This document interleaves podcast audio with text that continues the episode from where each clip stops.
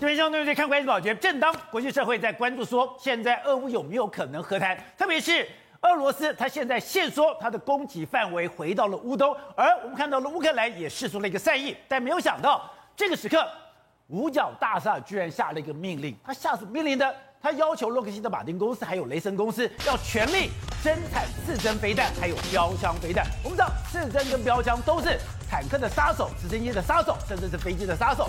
现在如果说，哎，这个战事的范围已经慢慢的缩小，现在双方已经有可能来谈和谈。那为什么这个时刻五角大厦他要开始说要求洛克希德马丁公司跟雷神公司全力生产这个标枪跟刺针呢？而且。对于俄罗斯来讲，他现在战损非常的严重，他现在的坦克大军，他现在的装甲部队，他的整个所有的这个无人机、空气空军都受到重大的一个伤害。如果这个时刻美国还不放过他吗？现在拜登已经讲得更清楚了，他不会收回他之前批评普京的话，也就代表现在拜登真的把普京当成敌人吗？而这个战争还会没完没了的，直到。普京下台吗？好，我们今天请到七百名的代表，首位的财经专家黄教授，你好，大家好。好，这是《每日电子报》董事长吴子嘉，大家好。好，第三位是时评李正浩，大家好。好，第四位是资深媒体姚惠珍，大家好。好，第五位是资深媒体荣威德，大家好。好，第六位是全球防卫杂志的采访主任陈国明，大家好。好，待会儿呢，民众党的立法委员高虹安也会加入我们讨论。好，是哦，正当现在在谈论，哎，现在俄乌有没有可能和谈？对。而且现在看起来双方的底线慢慢都在放松喽。对。结果五角大厦这个时刻却突然说：“哎，我要全力生产标枪跟刺针飞弹，对，而且生产之后呢，我现在要把全力的送到乌克兰战场。另外就是拜登，拜登这边讲说：哎，普京是个坏蛋，他没有不配享有这个权利。对，大家以为说你讲错话了，没有哦，他今天讲他不会。”收回任何话，没错。新一轮的乌俄谈判呢，现在正在土耳其进行。看起来的话，双方都想要找一个共识下台阶，大家结束这场战争。但是有一个人呢，话却是越说越硬，动作越做越大。那是谁？拜登。拜登前几天他来说。他不希望普丁可以继续掌权，就人家说你是不是讲错话？他说没有，我不会收收回任何话，这是事实，表达我的怒火。我都对普丁的这个处置行为，他残忍的对待乌克兰半数的儿童，他将成为全世界的贱民。他用贱民形容普丁，说他到底多气普丁？好，除了气普丁之外，现在舞蹈大厦要求什么呢？之前泽伦斯基不是说，哎、欸，你每天要给我五百颗的这个刺针飞弹，给我五百颗的这个标枪飞弹。现在舞蹈大五角大厦已经命命令生产这个标枪飞弹的洛马，还有生产刺针飞弹的雷神，你给我火。力全开，停掉了生产线，都给我重新开启。一年的话可以生产数千颗。所以说，现在这个情势发展已经慢慢变成拜登跟普京的战争。对，而且现在已经很清楚了。是，普京你拥有，刚刚讲你拥有空优，对，你拥有坦克大军，对，你拥有装甲部队。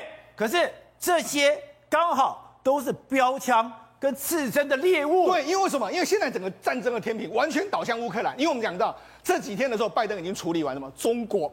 中国已经不能够再送东西给他。我美国军演大量的这个记录说，现在人家就说一个一个标题说，乌俄战争是谁会赢的话，你要看几个东西。第一个就是到底是美国雷神跟这个这个这个洛马生的导弹产生的导弹速度比较快，还是俄罗斯你能够生产的坦克速度比较快？两边哪一个快的时候，到时候就可以决定这一场战争的输赢了。所以这是一场刺针标枪面对坦克的一个大对决，而现在很清楚。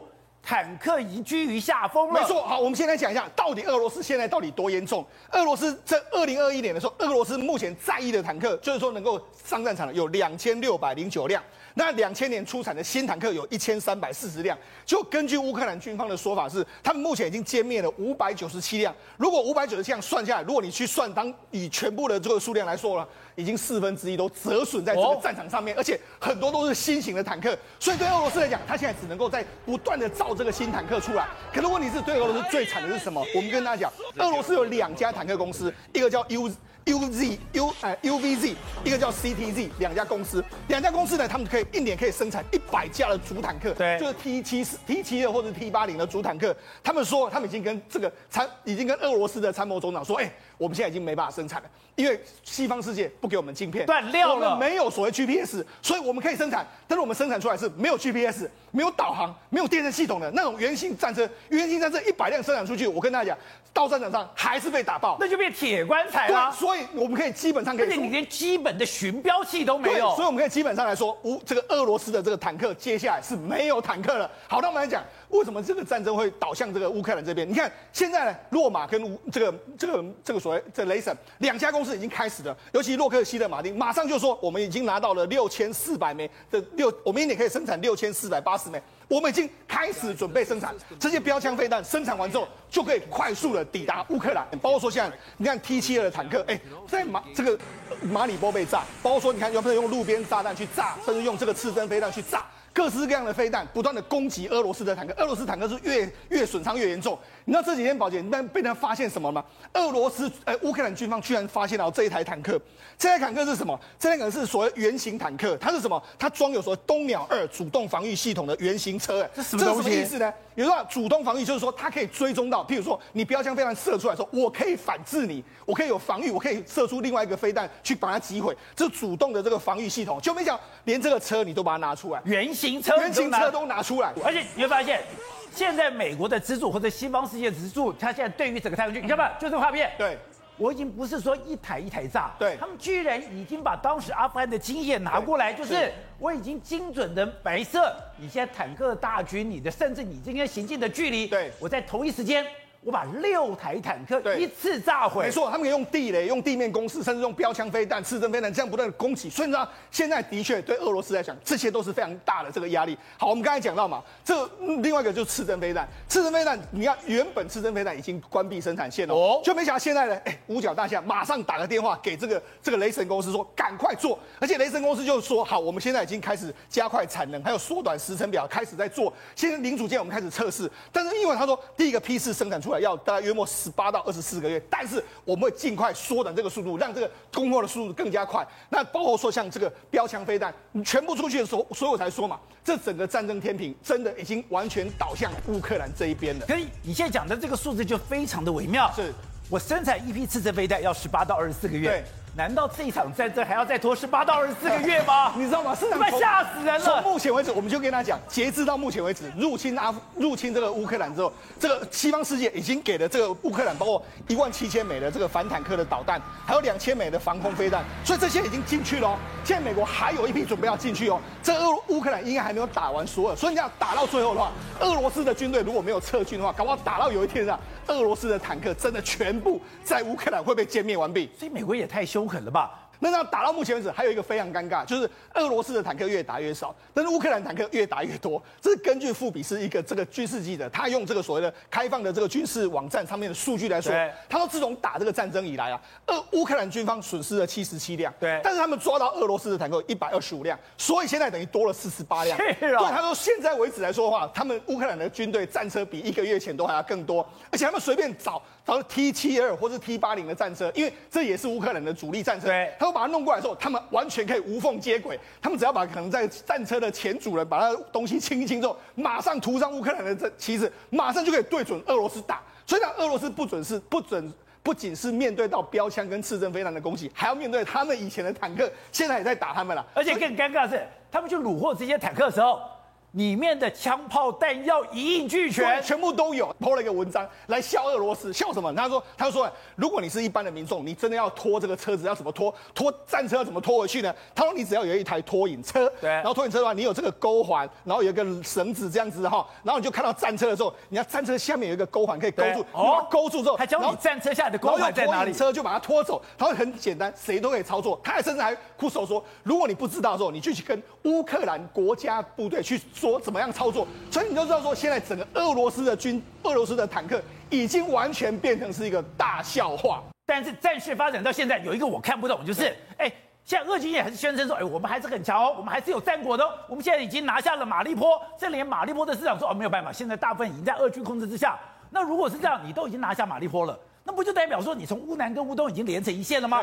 可是这个时刻，一个非常诡异的状况。如果顿内茨克、卢甘斯克已经是你的囊中之物，那已经是你的属下的话，对，你为什么这两天我们看到炮火？对，你对于顿巴斯克、顿巴斯这个地方，对，狂轰猛炸，对，难道？你连顿巴斯都拿不下来吗？没错，实际上俄罗斯当然宣称说顿巴斯地区是我们拿下来，但是问题是，根据这个俄罗斯自己的评估哦。顿巴斯克，特别是顿内兹克这个地方，他们只有占有大概百分之六十，甚至是卢甘斯克只有占有百分之九十，还有些部分地区有叛军在这个地方，也就是说乌克兰的军队在这边，所以呢，反而他们这几天呢是集中火力收缩，他们至少在离开乌克兰之前要拿下整个顿巴斯地区，他们还没拿下，没有没有百分之百拿下，所以你看这几天呢，他攻击的火力反而是往乌东这个地方来，你看乌东有个城镇叫做克拉马托尔斯克，它其实就是扼住整个顿巴斯地区一个非常重要的城镇，你看这几天的时候，哎。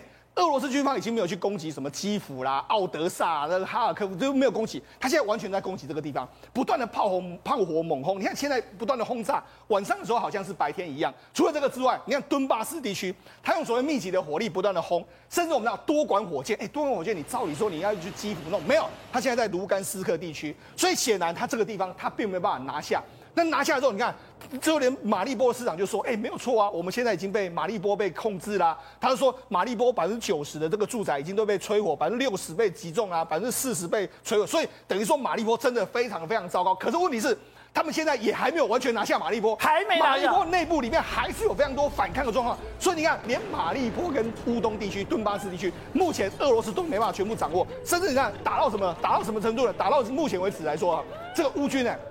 他们已经在顿巴斯地区发这个传单，就说：“哎呀，你们打不下去啊，你们赶快发，怎么投降？你看这个投传单都出来，打到顿巴斯，对，打到顿巴斯的俄军都已经说我们要回家了，甚至他们很多被俘虏了，就说：哎呀，好了，我们打不下去了。你就知道整个战局来说的话，俄罗斯原本是说要全面侵占乌克兰，但是到目前为止，他们可能只能够守住乌东，就是最好的这个办法。等等，拜登前两天大家认为说你讲错话了，哎，你怎么可以讲说？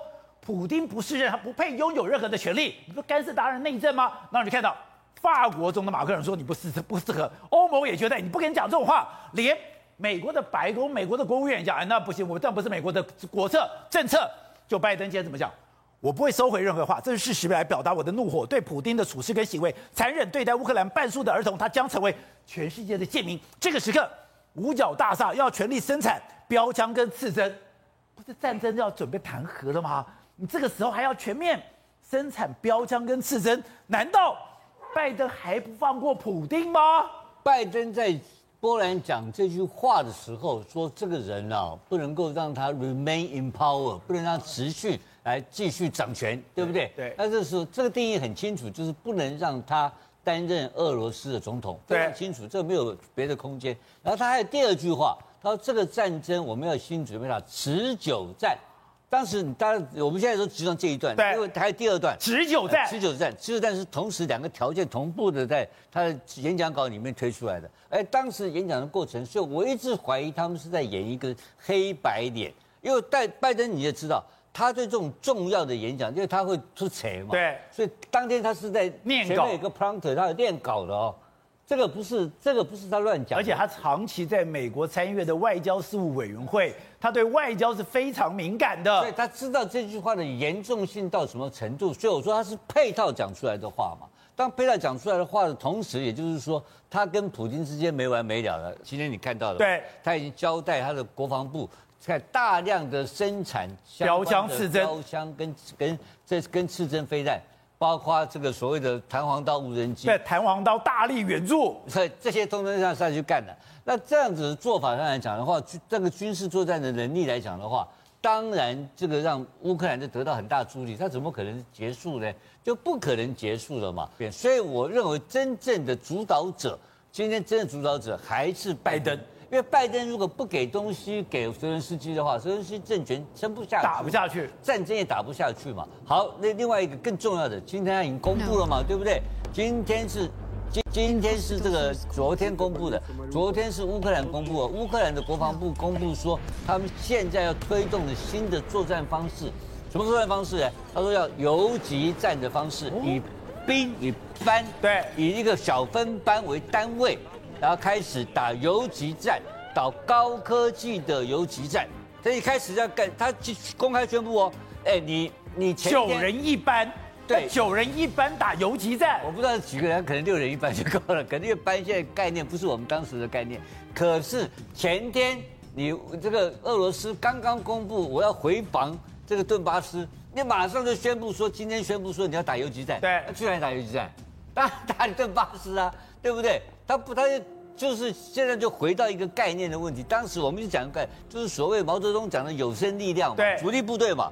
他现在如果用无人机、用标枪飞弹、用针刺飞弹，大量的用分班制的方式、小班的小班队的方式去干你的俄苏东的呃呃这个这个这个这个乌东的话，那这个情况之下对俄罗斯非常不利的情况。而且我今天看到一个资料，我才知道，原来他们有摩托化部队，这个摩托化部队连机车都是哎、欸，所以他对啊这个问题他早就训练了，他已经公开宣布他这样打了嘛。其实他是公开宣布的，他不是在私下跟你，他不是跟你玩什么阴谋哦。他说我要，我就开始我的部队就变成一个班一个班的，就是变成分散化的部队开始打。我跟你讲，无人机啊，它的彷徨到无人机一一个一个单位的价钱呢、啊？多少钱？六千块美金。真假的？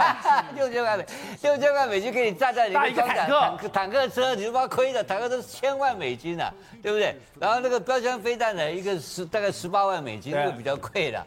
但针刺飞弹呢，大概也是几万块美金，比较贵。刺针飞弹比较贵，不，都是几万美金的价值。那这个东西怎么搞呢？就是，可是你一个装甲车，你的榴弹，你的榴弹炮车，对，你这些重装备车都是百万美金为单位的嘛。所以，然后你现在固守回来之后，你变成挨打嘛。对，因为他现在会神出鬼没。而且我就讲最后一个概念了，因为你现在变成散兵了，你现在变成一个分散的这种突击部队在这边到处东搞一下西搞一下，而且你是守势哦，顿巴斯你要守住，你要守，你守不住，谈判桌上就丢掉东西，就没得谈了嘛，对，对不对？所以双方进入一个，这就是拜登讲的长期持久战的开始哦。而这个持久战的情况之下，如果说俄罗斯的所谓的这些重兵力或重装备不断的。被受到乌克兰的攻击而开始损耗损耗加大的话，我请问你哪一方会比较吃亏？而且后面拜登会源源不断的提供这个东西给你，源呃这部队会越打越好，你变守势，我变攻势。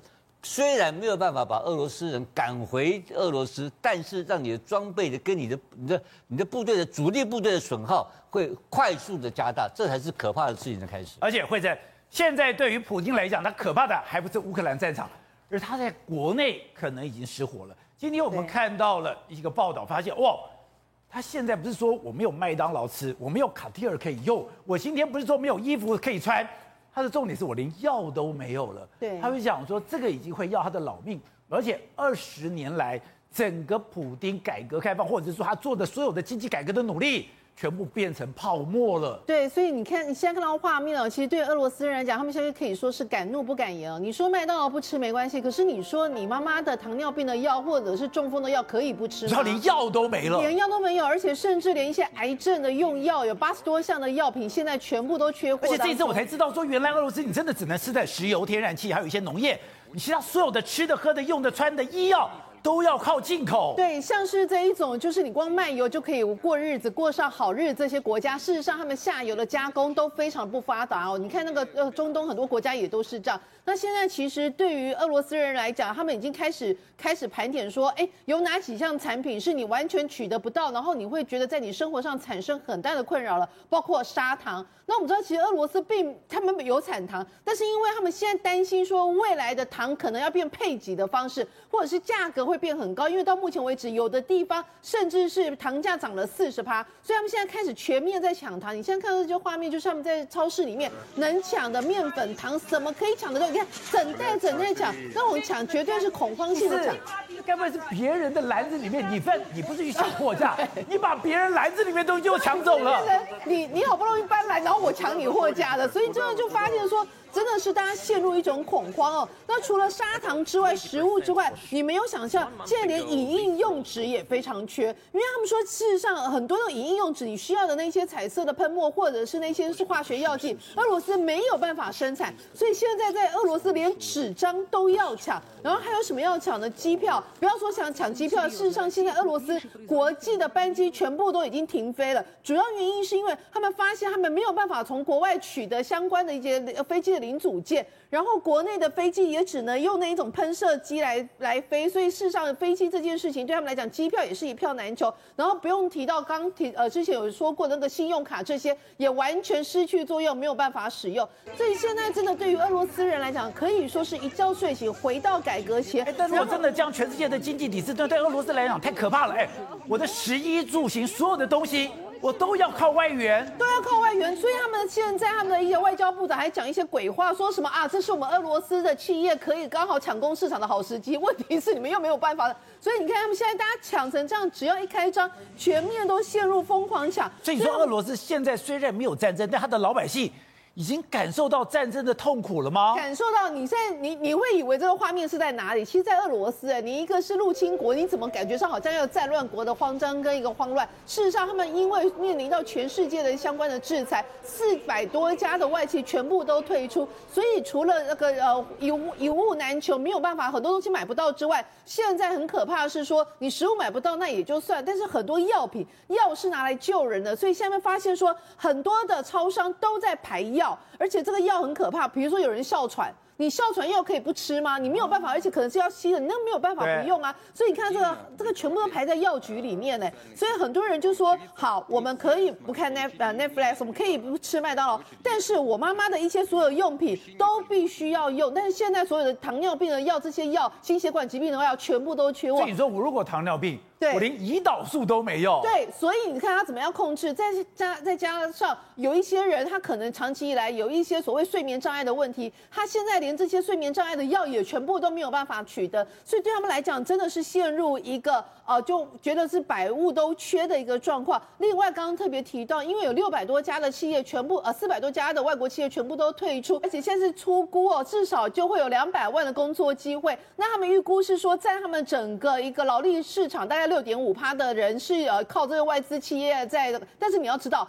外资企业走了之后，比如说 IKEA，IKEA 如果撤出之后，那你是不是很多当地的货运也不需要？因为你本来是要靠这一些货运嘛，所以它所牵扯的绝对不会只有这两百万个。然后包括你看 IKEA 如果真的倒，直接所受到的一个呃，可能当地的雇佣人口就少了一点五万人，雀巢的话少了七千，海尼根少了一千八百，然后一千八百人，然后那个 Casper 少了八千四百人，然后连星巴克在里面都有要雇佣了两千人，所以很可怕一件事情是，你现在。在看到的失去的工作机会是直接减少的，就少到两百万。如果刚提到，因为哎你少了，你就不需要这些运输人，你就不需要怎么样，你的超市也开不下去，所以它所牵扯出来可能间接产生的失业率是非常高。其实俄罗斯很可怕的一件事，你光看他们的一个。出口比例，你发现他们俄罗斯光是石油能源这些天然气出口占他们所有产品的高达五成，这代表什么意思？这代表他们其他的加工品、其他的产品事实上出口是非常少的。所以在这种情况之下，他们很多的一些呃产品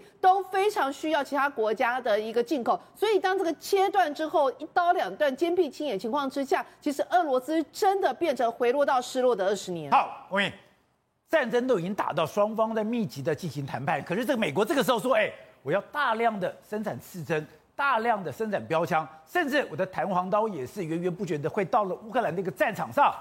这两个现在已经确定了，真的可以把乌克兰、俄罗斯的空军、坦克大军。给全面摧毁吗？呃，不只是这样子，其实除了刺针跟标枪飞弹之外，其实美国哈最近哈也派驻哈他们的空呃他们的一呃六架哈 ES 八 G 哈这个电战机哦呃进驻到德国的史莱姆呃斯庞达哈莱姆哈这个空电战机都去了，电战机那这六架的电战机呢，一架呢居然要高达 一亿美元，好一亿美元的话就是呃换算成台币就是哎一架呢要三十亿台币左右的一个飞机哦呃进驻在德国空军哦德国空军基地哦那。呃，这个所谓的六架的 ES 八 G 哈，这个电战机，它它居然呃只只有六架战机，但但是呢，它后勤的地勤人员居然要两百四十个人来服务啊，所以其实说真的，这个是蛮可怕的。那为什么哦这个电战机哈呃这么的？所以你说，当我派了这个 ES 八 G 的咆哮者到了这个所谓的波兰边境的时候，我美军其实要派要很多哎，说数经过。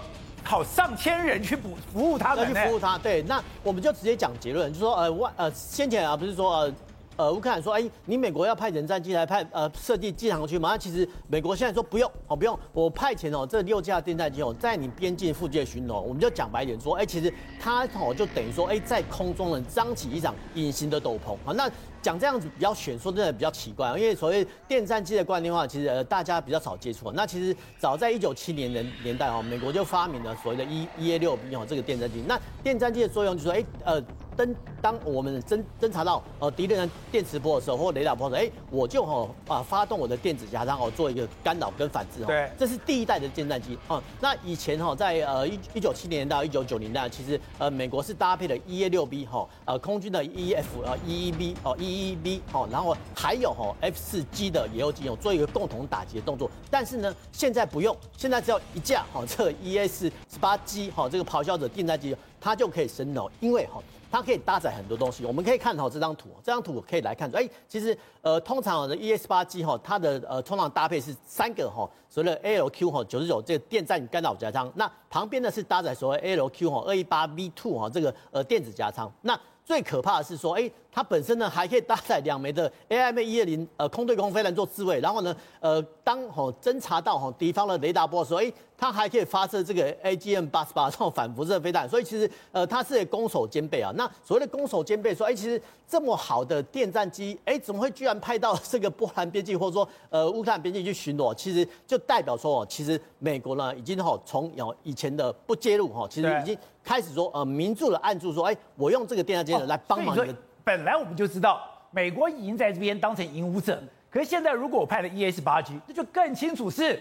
我要主导整个战场，对，不不只是主导，而且是呃，先前说不不设立机场区没有啊，我现在说我派遣电战机，我我我没有飞入你的领空，但是我实际上是安迪在帮助你啊，所以其实我们就讲，所以我没有禁航之名，有禁航之实，对，我们就是说我派遣电战机之名，但是我行禁航区之实，所以是呃这一点比较少大家看出来，所以其实我觉得啊，呃，不管是未来如何，这呃六架的电战机哦，或许或许在未来的呃俄乌冲突的俄乌战争中会担任非常非常重要的角色。好，对，董事长刚刚讲的是。今天其实普丁，你真正的权力会崩坏什么？一定从你内部开始燃烧。刚刚讲到的，你现在看到的乌克兰是一个战场，可是我看到刚刚讲到的俄罗斯的内部，没有想到这些外资走了以后，两百万个工作机会没了，而且是算是高薪好的工作机会，这还不打紧，吃的、喝的、用的，食衣住行，连我维持生命的药物。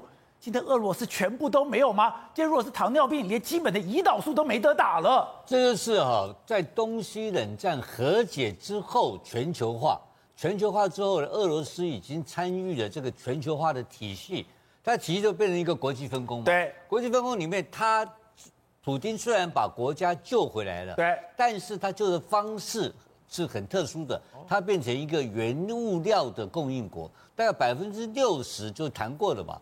就是它的军火，然后粮食，然后它的这个石油，还有天然气，这占了百分之六十出口总量。大家虽然这个国家本身呢、啊，它的所有的内部需求，包括路上跑的 Toyota 的车子这些东西啊，都是进口的。所以这日本人不来，日本零件不给他，他就挂掉了。他那个路上的车子都会挂掉，你知道吗？所以它是情况是非常不好的一个情况。那现在呢，所以你有看哦。它百分之五十三是原油、汽柴油、石油制品，百分之二是木材。好，我也有食品，可是这个食品是什么？黄小玉是我的基本的农产品，再加上机械化工，也就是说，我真的生活所需的这种轻工业，它是完全都没有，全部是进口的，全部是进口。因此，它主要的国家是中国。它非要跟中国进口很多东西，而且它他们难怪他现在扒着中国不放。它麻烦在哪里，你知道吗？他的麻烦是现在欧洲跟美国跟阿拉伯国家全部团结起来，开始要把它的原油、搞天然气这些减少供应量，连石油都没得卖了。没得卖，这问题非常严重啊！因为这是结构性问题，因为一旦一个一个 supplier 一个供应商进到这个德国某一个地方的体系以后，它就边缘化嘛，对不对？它出局嘛。一进一出嘛，一进一出的情况之下，它立刻就多出产量，就两百万、三百万桶，这产量就变滞销哦。那滞销的情况下，再搞二十年或五年，要十年、十五年下来哦，这个国家就垮掉了。所以，我为什么我现在敢讲一句话？俄罗斯从一个一等国家，现在变成一个二等国、次等国家。那这个次等国家将来没有路走，你知道吗？它只有，而且普丁这种干法。它的制裁会停止吗？不会停，它会搞到底嘛？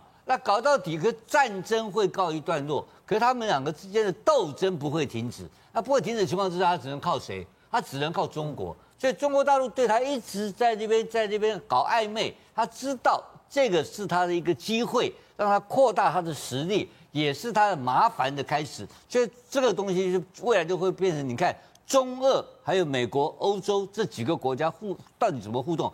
但是普丁如果这个狠下心搞到底的话，拜登搞到底不？拜登搞到底的话，那这个俄罗斯的情况会非常的惨。那拜登我看起来是不会放过他。